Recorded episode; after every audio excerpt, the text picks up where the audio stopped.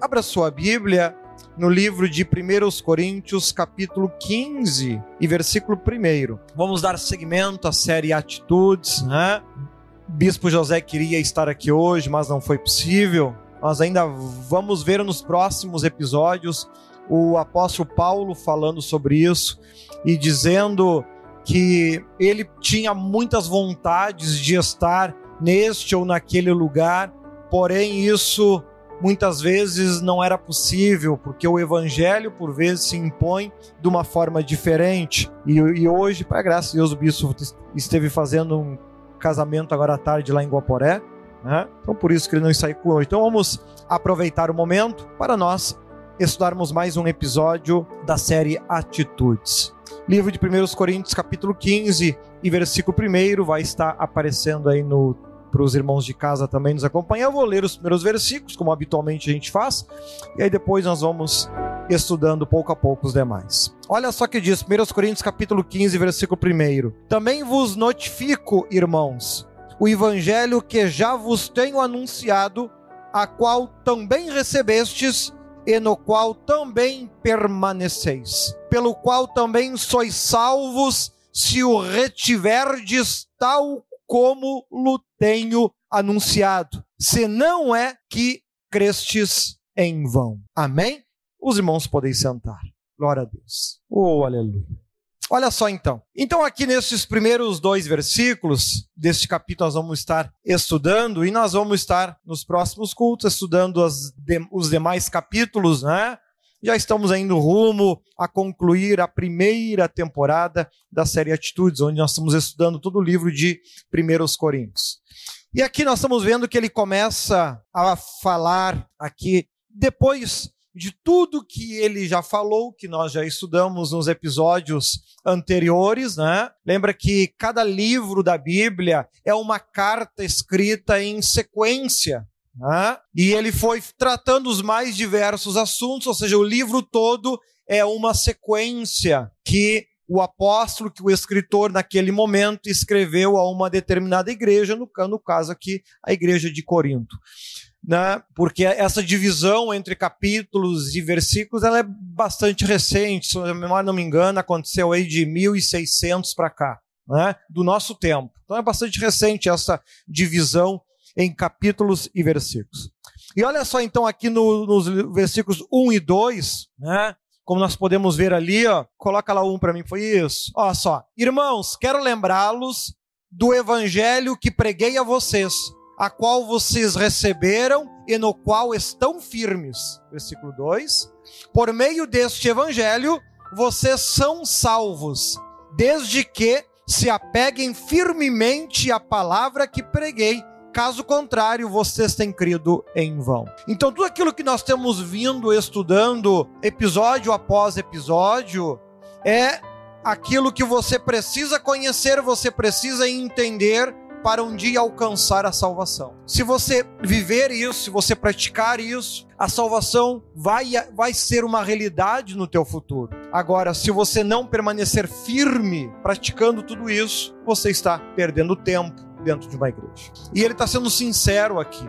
Porque quando a gente fala de evangelho, nós primeiramente estamos falando de escolha. Quando você vem à igreja, quando você busca a Deus, você está procurando o quê? O que, que teu coração está desejando? Uma vida melhor aqui na terra? Amém. Mas até aí não tem nada de salvação. Você está querendo uma vida melhor aqui na terra. Está querendo que Deus faça um milagre e te dê saúde, por exemplo?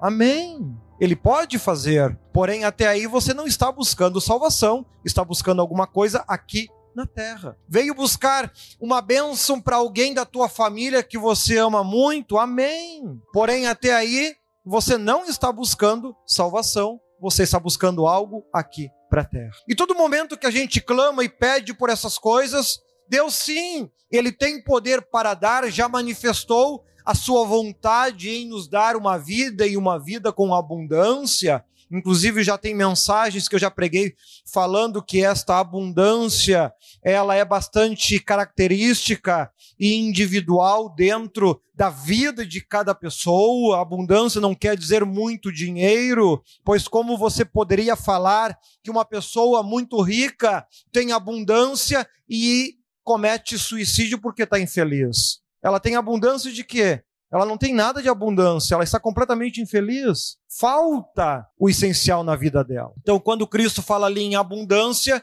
ele não está falando em quantidade, mas em qualidade. Né? A gente pode ter uma vida simples e ser pessoas muito felizes.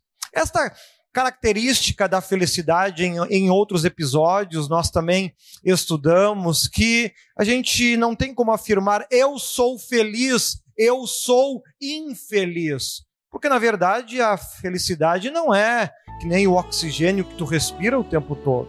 A gente vive momentos de felicidade e momentos de dificuldade, momentos de tristeza.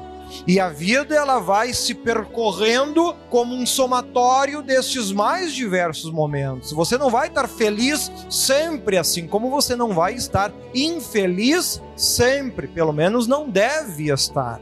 Né? Já trabalhamos em outros episódios que a pessoa que se sente muito infeliz por muito tempo, provavelmente está focando demais em uma ou outra área e não está enxergando a sua vida como um todo. Né?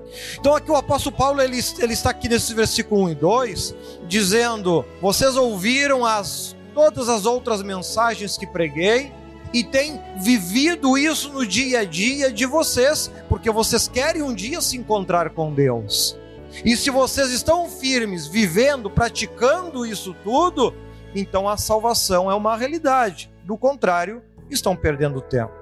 E ali ele fala ali no versículo 3 e 4. Olha só, 3 e 4. Porque primeiramente vos entreguei o que também recebi, que Cristo morreu por nossos pecados, segundo as escrituras. 4. Foi sepultado e ressuscitou no terceiro dia, segundo as escrituras. Por que ele está aqui sendo bem específico? Segundo as Escrituras. Segundo as Escrituras. Porque tudo que aconteceu na vida de Jesus, tudo que aconteceu na vida de Jesus, aonde nasceu, como morreu, o que aconteceu, foi tudo previsto e escrito por antigos profetas, séculos antes da vinda de Cristo à Terra. Por exemplo, coloca lá para mim Isaías 53, versículo 10. Isaías 53, versículo 10. Olha só, vou, vou, dar aqui dois exemplos disso apenas, para nós não nos estendermos muito. Olha só, Isaías 53,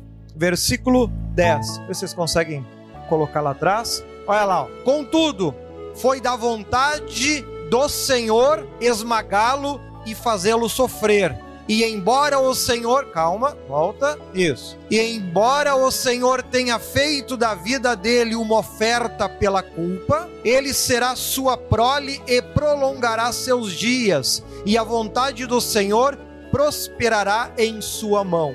11. Depois do sofrimento da sua alma, ele verá a luz e ficará satisfeito. Pelo seu conhecimento, meu servo justo justificará a muitos elevará a iniquidade deles. 12. Por isso eu lhes lhe darei uma porção entre os grandes, e ele dividirá os despojos com os fortes. 13. Porquanto ele derramou sua vida até a morte e foi contado entre os transgressores, pois ele levou o pecado de muitos e pelos transgressores intercedeu. Um exemplo de, da aplicação desses textos, por exemplo, quando Jesus ele foi crucificado entre dois transgressores, né? e um deles disse: Senhor, lembra-te de mim quando entrares no teu paraíso. E o Senhor respondeu: Ainda hoje estarás comigo no paraíso. Aí se aplica, por exemplo, este texto, ou seja, aquele acontecimento de Cristo crucificado, sendo muito muito maltratado, judiado. Isaías já descreveu que ia ser assim. Ele sendo contado entre os transgressores, Isaías já descreveu que ia ser assim. Ele intercedendo, clamando pelos pecadores, Isaías já tinha descrito que ia ser assim. Isaías não foi o único. Se você abrir lá em Oséias 6, Oséias 6, versículo 1, né? Lá no curso de Obreiros, inclusive, aqui em Canoas, nós já estudamos o livro de Oséias todo, né? Um belíssimo livro. Nossa, Oséias 6, versículo 1. Olha ali, ó. Venham e voltemos para o Senhor. Ele nos, nos despedaçou, mas nos trará cura. Ele nos feriu, mas sarará nossas feridas. Dois. Depois de dois dias, ele nos dará vida novamente. Ao terceiro dia, ele nos restaurará para que vivamos em sua presença a ressurreição de Cristo ao terceiro dia já era previsto que assim ia acontecer. Então o apóstolo Paulo, quando aqui nesses versículos 3 e 4, ele está citando segundo as escrituras, ele está falando, ele está confirmando todas essas coisas estavam previstas para acontecer. Era para ser assim. Né? E assim aconteceu. Olha lá então, versículo 5. Olha só do 5 ao 8. Versículo 5, por favor. Ah, não, lá em Coríntios mesmo. Vamos seguir aí. 1 Coríntios, capítulo 15, versículo 5. Isso. E apareceu a Pedro e depois aos doze. 6. Depois disso apareceu a mais de 500 irmãos de uma só vez, a maioria dos quais ainda vive, embora alguns já tenham adormecido. 7. Depois apareceu a Tiago e então a todos os apóstolos.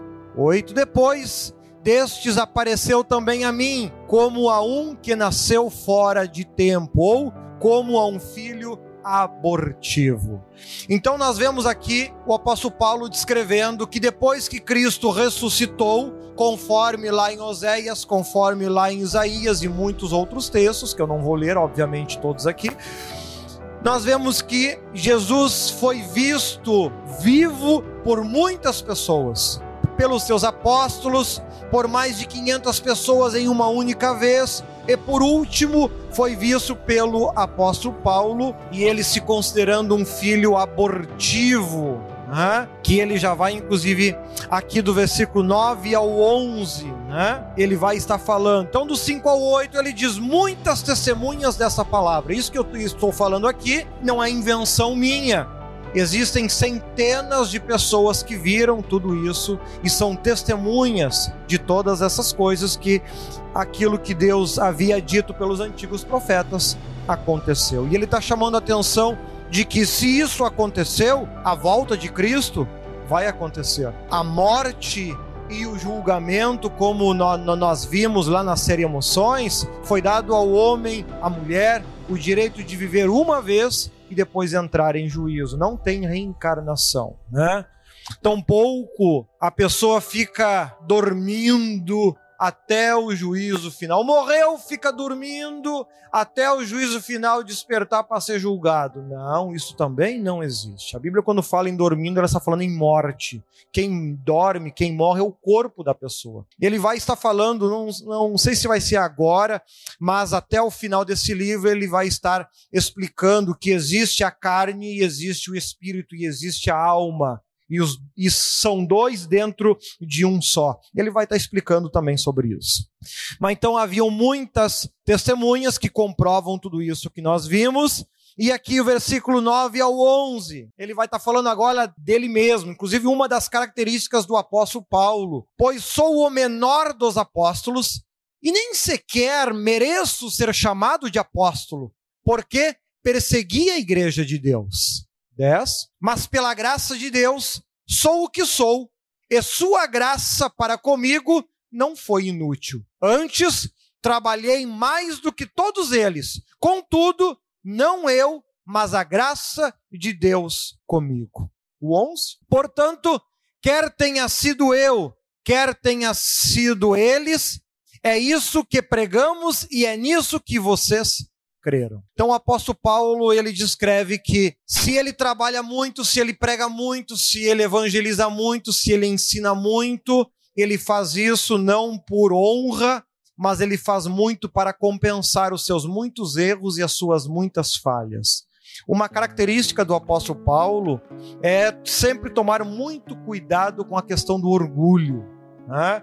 Inclusive, nós já vimos em episódios anteriores que quanto sempre que você aprende algo, junto com o conhecimento vem o orgulho. Os dois sempre estão juntos. E é somente através do amor que a gente consegue botar limite nesse orgulho, aprisionar ele para que ele não venha contaminar o conhecimento que a gente adquire.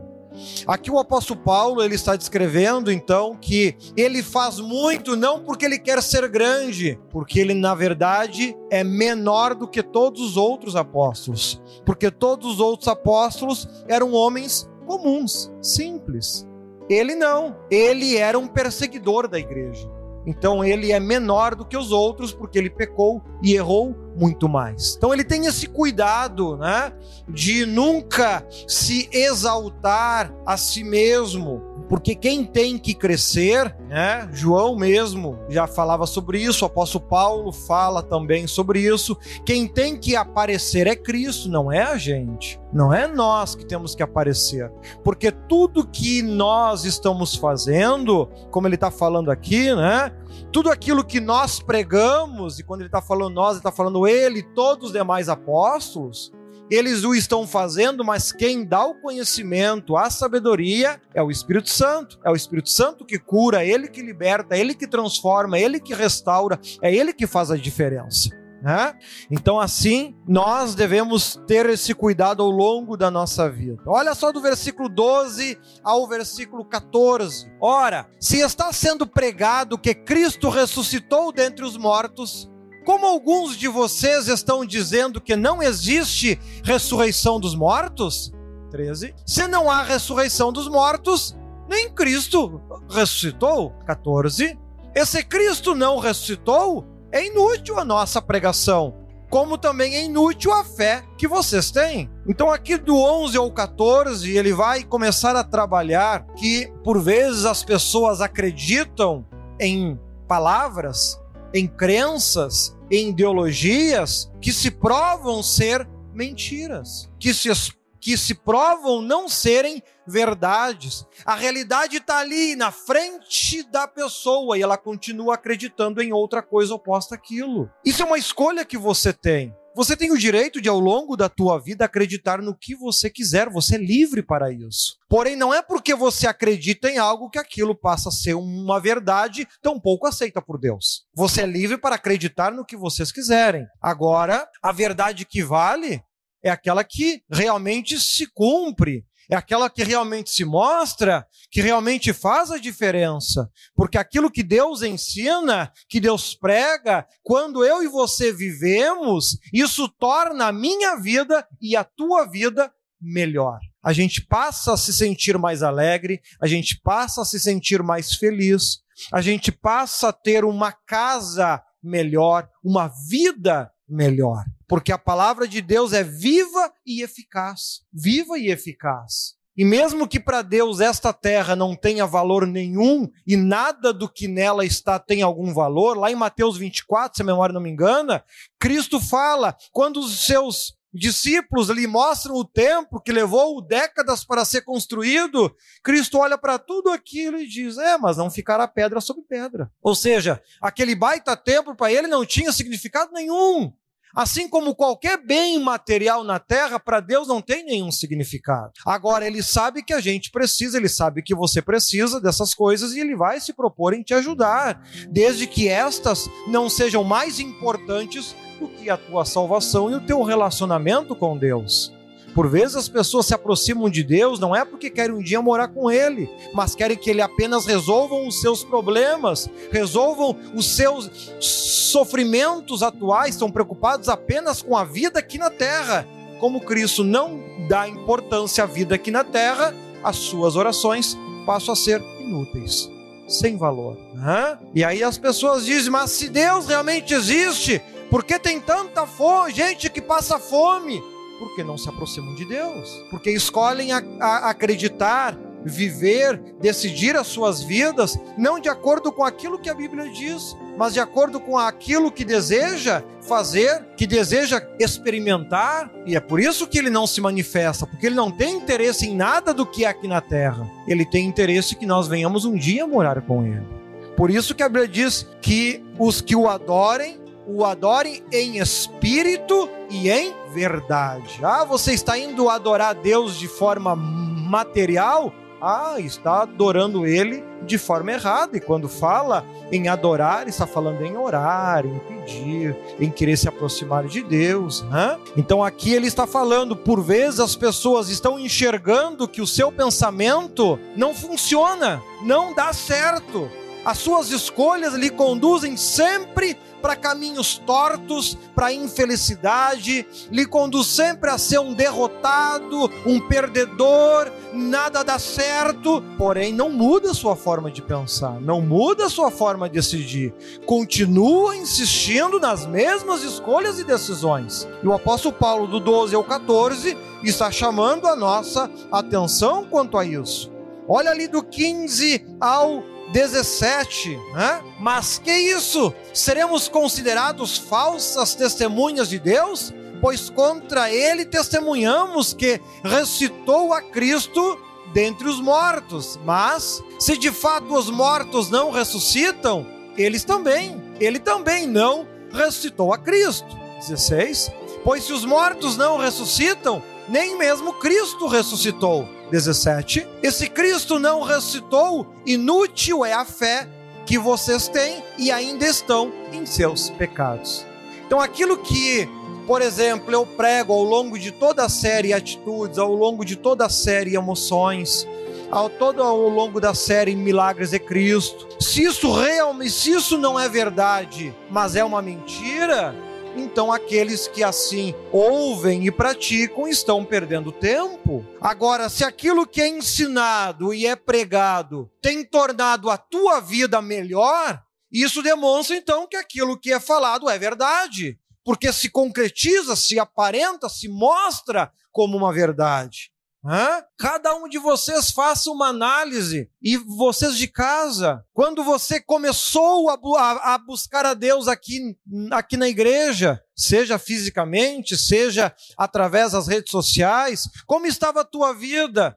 Se tudo aquilo que eu prego e falo é mentira, não é verdade, então certamente a vida de nenhum de vocês melhorou ao praticarem essas coisas. Agora, se a vida de vocês melhorou e estão muito melhor, estão crescendo, estão melhorando, então significa que é verdade. E se vocês têm prova, a minha vida melhorou, porque aquilo que foi pregado é verdade. Então, quando falo que existe o céu, que existe o inferno, isso também é uma verdade. E você tem, você está tendo no teu dia a dia provas que a palavra citou e nós também o seremos. Olha lá, ó. mas de fato, Cristo ressuscitou dentre os mortos, sendo ele as primícias entre aqueles que dormiram dormiram ou que morreram. Visto que a morte veio por meio de um só homem, também a ressurreição dos mortos veio por meio de um só homem. E o 22,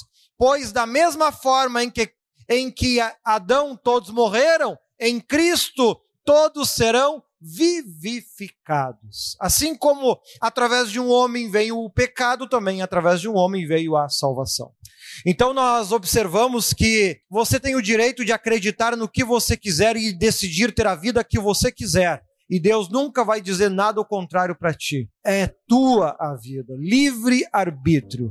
Agora, o dia que tu morrer, tu vai descobrir que tudo aquilo que foi falado acerca de Cristo e da vida após a morte era verdade. Só que daí tu vai pagar pela consequência.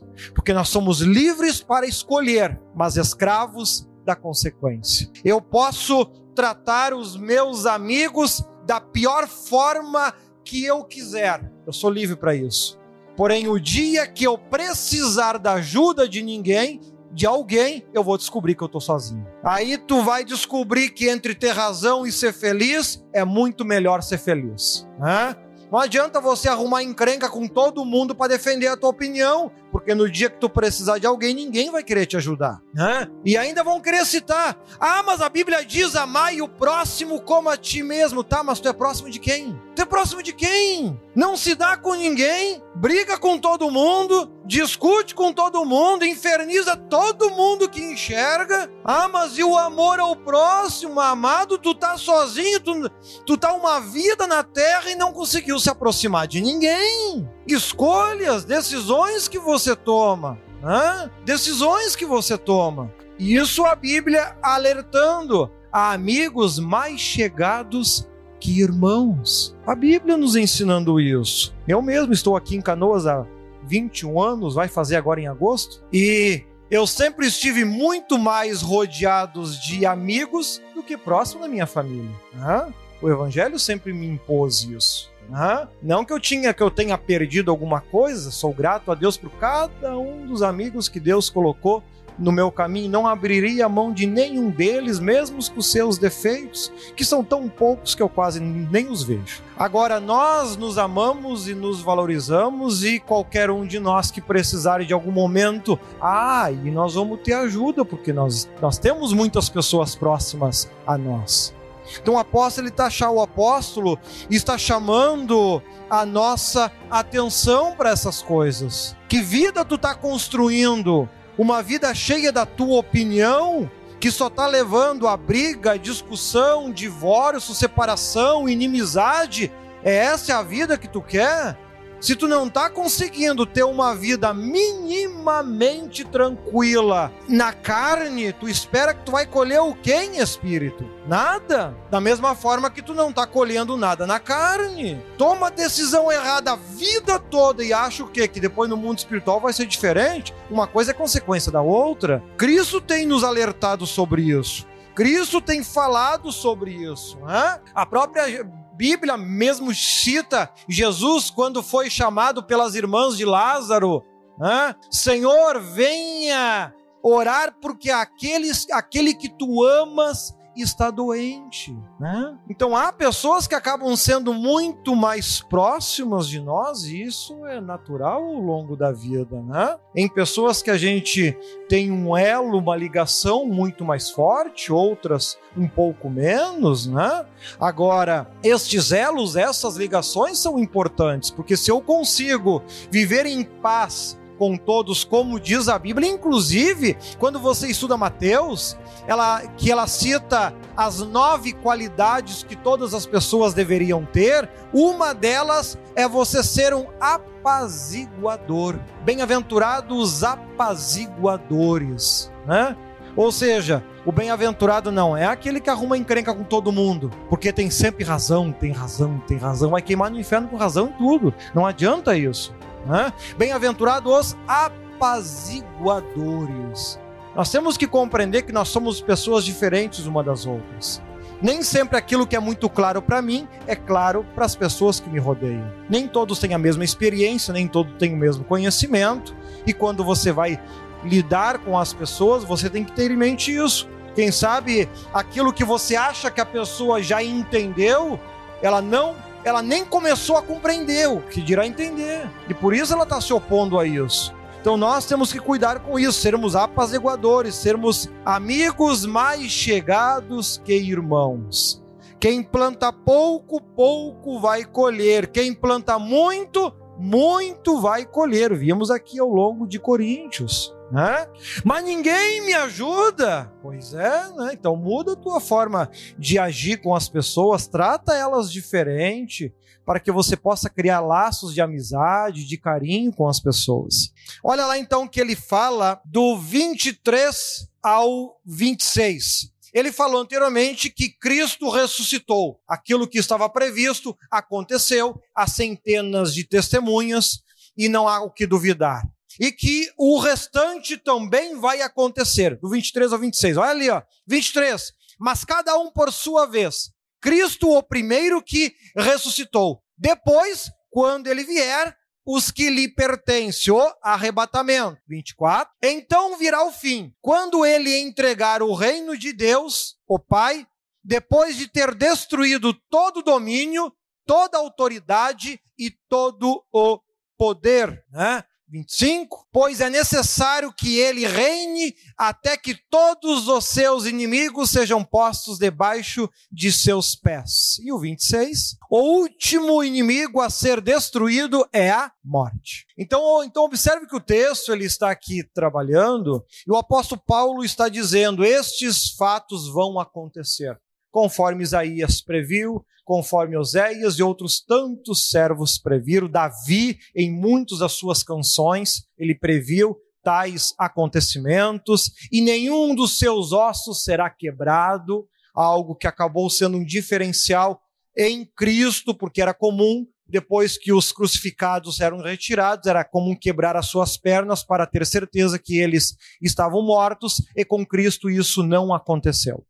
Então, tudo aquilo que foi previsto no passado, centenas de anos antes, aconteceu. E aqui ele está alertando. Foi previsto que Cristo ia morrer e ressuscitar ao terceiro dia. Aconteceu. Está previsto que Cristo voltaria para levar os seus, o arrebatamento. Isso vai daqui a pouquinho acontecer. Somente depois desses dois fatos é que a terra vai começar a viver os seus últimos momentos, onde todos os poderes serão destruídos e aniquilados, incluindo ao diabo, que será então eternamente preso, e com isso a morte será aniquilada, ou seja, ele vai se aprofundar um pouco mais futuramente. Ou seja, como todos os seres humanos, todos os seres humanos já não existem mais, a morte então terá por, por, com isso sido vencida, pois não há mais a quem ela possa tragar, não há mais ninguém que o diabo ele possa enganar, iludir,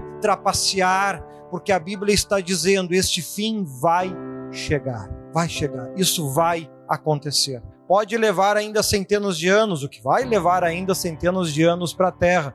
Você que está assistindo de casa, não te preocupe que o mundo não vai acabar amanhã. Ele tem muita coisa para acontecer. O Apocalipse é um período que se acredita ser de por volta de mil anos e ele ainda nem começou. Então a Terra ainda vai ser muito enganada e iludida por Satanás muito tempo. Agora a volta de Cristo tudo indica que esse, essa segunda etapa que o apóstolo Paulo está aqui dizendo é para o nosso tempo é para acontecer muito em breve. Porque quando você estuda Mateus 24, Lucas 21, Isaías 24, 25, 26 e assim por diante, outros tantos textos, tudo que eles demonstram que iria marcar o tempo da volta de Cristo está acontecendo. E a gente com grande facilidade enxerga isso, né? Então, inclusive o grande crescimento da ciência era previsto como uma das marcas de quando estivesse próximo da vinda de Cristo. Eu, quando nasci, ainda era muito comum televisão preto e branco. Quem é aqui que tem alguém ainda que tenha uma televisão preto e branco em casa? Tem alguém? Tem? E aquela tela que tu pendurava na frente para deixar a TV colorida, alguém tem? Tem uma TV Smart dessa? Hã? Não? Ninguém? Ah, vê aí, eu tenho só 43 anos. Então, olha o tremendo avanço. Eu, quando era criança, adolescente, ia jogar videogame na casa dos amigos, a, a minha alegria era ir jogar na, na videogame na casa de um amigo porque ele tinha uma TV de 29 polegadas. Aquele tubão, coisa mais linda, troço o caixão para trás era assim, né? Preto e branco, claro. Né? Ninguém tinha uma TV daquele tamanho colorida, né? Nós passava horas e horas do dia jogando videogame naquele telão. Hoje, se tu fala, hoje grande parte das pessoas nem tem uma TV em casa tão pequena dessa. Os que têm a TV pequena é de 32 polegadas. Olha a diferença de realidade em tão pouco tempo, né? Hoje se fala em TV de 70 polegadas, eu nem sei o que é isso, a não ser quando eu vou no cinema olhar. Ou seja, a realidade está passando muito rápido, as coisas estão acontecendo muito rápido. Né? O acesso à Bíblia, por exemplo, nunca foi tão rápido e tão crescente como no nosso tempo agora. A Bíblia já foi traduzida para mais de mil línguas diferentes. Até por volta de 1600, nem em português sequer tinha. Então, olha o grande avanço. Hoje, qualquer pessoa no mundo tem acesso a Bíblia Sagrada, na sua língua. Qualquer pessoa no mundo, não há nenhuma língua mais que é falada na terra que a Bíblia já não tenha sido traduzida. todas, a, todas as pessoas têm acesso a isso, sem exceção. Então vemos o quanto o avanço isso aconteceu em um, em uma, em um tempo tão curto. Olha quantos milênios, a Bíblia cita aí por volta de 5.800 anos de história até a data presente. 5.800 anos. Por quase todo este tempo, por 5.700 anos, a história praticamente foi um dia quase igual ao outro. Um dia quase igual ao outro. Avanços raríssimos. Né? Raríssimos. De repente, nos últimos 100 anos, olha o que a gente era e olha o que a gente é no mundo. Olha a tecnologia que tem. No estralar de dentro. Isso tudo, os profetas já avisavam. Quando isso começar a acontecer, se preparem, Jesus está. Né? Olha só do 27 ao 28, para nós já vamos concluir. Olha só do 27 ao 28, então, porque ele tudo sujeitou debaixo de seus pés. Ora, quando se diz que tudo lhe foi sujeito, fica claro que isso não inclui o próprio Deus, que tudo submeteu a Cristo. 28. Quando, porém, tudo lhe estiver sujeito, então o próprio Filho se sujeitará àquele que todas as coisas lhe sujeitou, a fim de que Deus seja tudo em todos. Então, quando a Bíblia diz que tudo foi sujeito a Cristo, o apóstolo Paulo está lembrando, é óbvio que Deus não sujeitou a ele mesmo a Cristo tudo sujeitou a Cristo, Cristo tem domínio sobre todas as coisas abaixo de Deus. E ele tem o propósito de tornar tudo isso que foi previsto por Deus, fazer com que tudo isso aconteça até a destruição da terra. O dia que isso acontecer, Cristo vai pegar todas essas coisas que lhe estavam sujeitas e entregar novamente a Deus. Então veja que esta relação que a, a Bíblia está trazendo aqui para nós, que demonstra que Cristo né, assim como eu e você é um servo de Deus. Ele foi instituído para isso, foi escolhido para isso e está cumprindo o seu trabalho com muito amor, com muito carinho. Os, os quatro evangelhos demonstram muito isso. Ah, nenhuma ou nenhum outro é tão falado, pregado, ensinado no mundo como Jesus Cristo. O cristianismo é uma das maiores religiões no mundo. O nome de Cristo é conhecido nos quatro cantos da terra. E nós vemos que e tudo isso é feito para agradar a Deus. E Cristo trabalha para isso junto com seus anjos, junto com o Espírito Santo, para que a gente possa fazer parte de tudo isso e um dia possamos morar eternamente com Deus. Né? Olha ali o 29. Se não há ressurreição, que farão aqueles que se batizam pelos mortos? Se absolutamente os mortos não ressuscitam, por que se batizam por eles? Eu não vou entrar em profundidade com esse texto, apenas de forma resumida dizer assim que uma vez o bispo José lhe perguntou a Deus acerca disso e Deus apenas disse para ele que ainda não havia chegado o tempo. Só isso. Não vou me aprofundar muito nisso, né? Olha lá então do versículo 30 ao 32. Isso aqui é algo que é para o futuro, não é para agora, né? Olha lá do 30 ao 32. Também nós, porque estamos nos expondo a perigos o tempo todo, todos os dias enfrento a morte, irmãos. Isso digo pelo orgulho que tenho de vocês em Cristo Jesus, nosso Senhor. Se foi por meras razões humanas que lutei com feras em Éfeso, que ganhei com isso?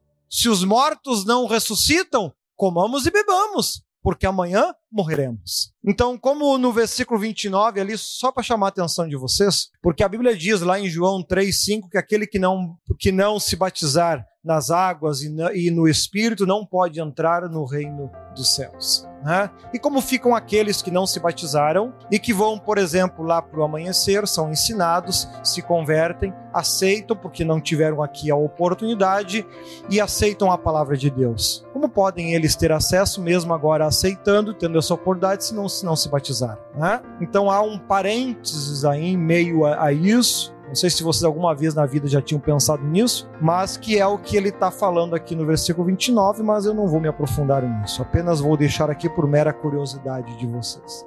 E aqui então, do 30 ao 32, ele está dizendo: faça valer a pena. Se é para te ser um crente meia-boca, não perde tempo. Coma, beba, viva, aproveite a terra da melhor forma que você quiser. Faça tudo que o teu coração sonhar e desejar e não o negue nada. Não o negue nada, né?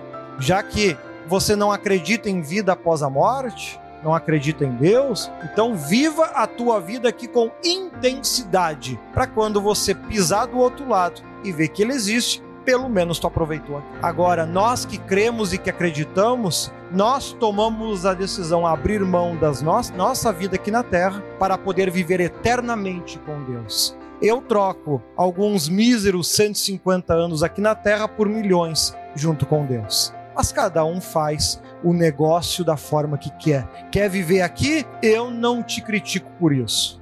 Você tem todo o direito de viver do jeito que você quiser aqui.